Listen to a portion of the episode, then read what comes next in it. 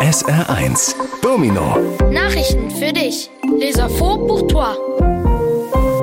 Hallo, ich bin Maureen Welter und das sind die Nachrichten der Woche. Im Saarland gibt es jetzt ein Kinderschutzgesetz.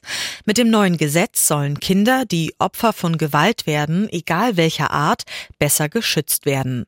Dafür gibt es zum Beispiel einen Kinderschutzbeauftragten, an den man sich wenden kann. Außerdem sollen alle Einrichtungen, die mit Kindern arbeiten, wie Kitas und Schulen, extra Schutzpläne entwickeln. Das neue Kinderschutzgesetz soll dabei helfen, die Rechte von Kindern und Jugendlichen zu stärken. Bonjour, je m'appelle Viviane Chabanzadeh et voici des sujets qui vont sûrement t'intéresser. La SAR a maintenant une loi sur la protection de l'enfance. Avec cette nouvelle loi, les enfants victimes de violences, peu importe quelle violence, doivent être mieux protégés. Pour cela, il existe par exemple un délégué à la protection de l'enfance auquel on peut s'adresser. En plus, toutes les institutions qui travaillent avec des enfants, comme les crèches et les écoles, doivent développer des plans de protection La nouvelle loi sur la protection de l'enfance doit aider à renforcer les droits des enfants et des jeunes. Der Haubentaucher, in Neuseeland auch Putekiteke genannt, ist der Vogel des Jahrhunderts. Bei der weltweiten Abstimmung einer Tierschutzorganisation landete der rund 50 Zentimeter große Wasservogel mit den braunrot leuchtenden Wangenfedern ganz vorne. Einzigartig ist übrigens nicht nur sein Aussehen, sondern auch wie er seine Jungen aufzieht.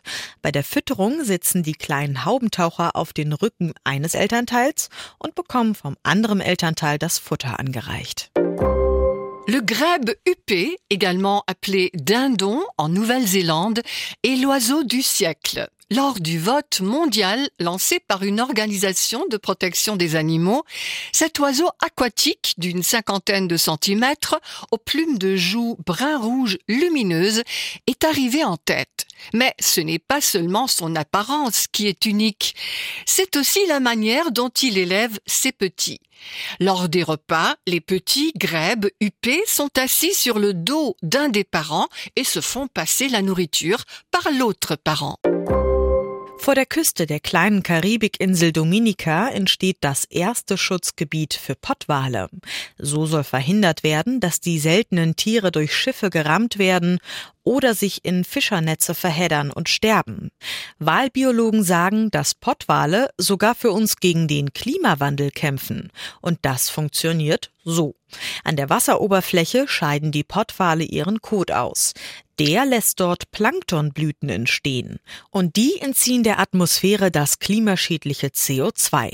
Mittlerweile leben nur noch rund 800.000 Pottwale in den Ozeanen. Bevor der Mensch sie gejagt hat, waren es über zwei La première zone protégée pour les cachalots est en train de voir le jour au large de la petite île des Caraïbes, la Dominique.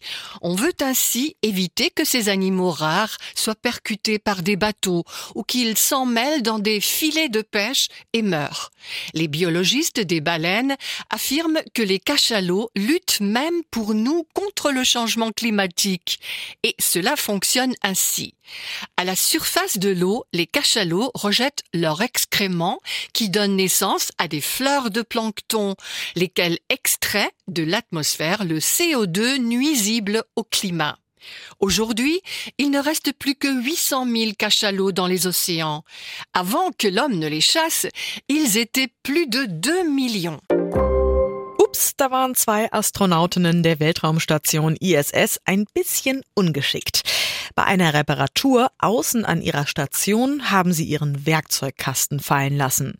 Und weil es im All keine Schwerkraft gibt, ist dieser Werkzeugkasten nicht gefallen, sondern davongeflogen.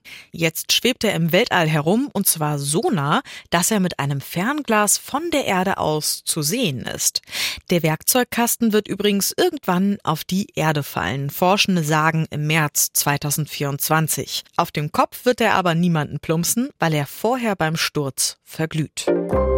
Oups Deux astronautes de la station spatiale ISS ont été un peu maladroites. Lors d'une réparation à l'extérieur de leur station, elles ont fait tomber leur boîte à outils. Et parce qu'il n'y a pas de gravité dans l'espace, cette boîte à outils n'est pas tombée, mais elle s'est envolée. Maintenant, elle flotte dans l'espace, mais si près qu'elle est visible depuis la Terre à l'aide de jumelles. D'ailleurs, la boîte à outils tombera sur la Terre un jour en mars 2024, selon les chercheurs. Mais elle ne tombera pas sur la tête de quelqu'un, car elle brûlera avant de tomber.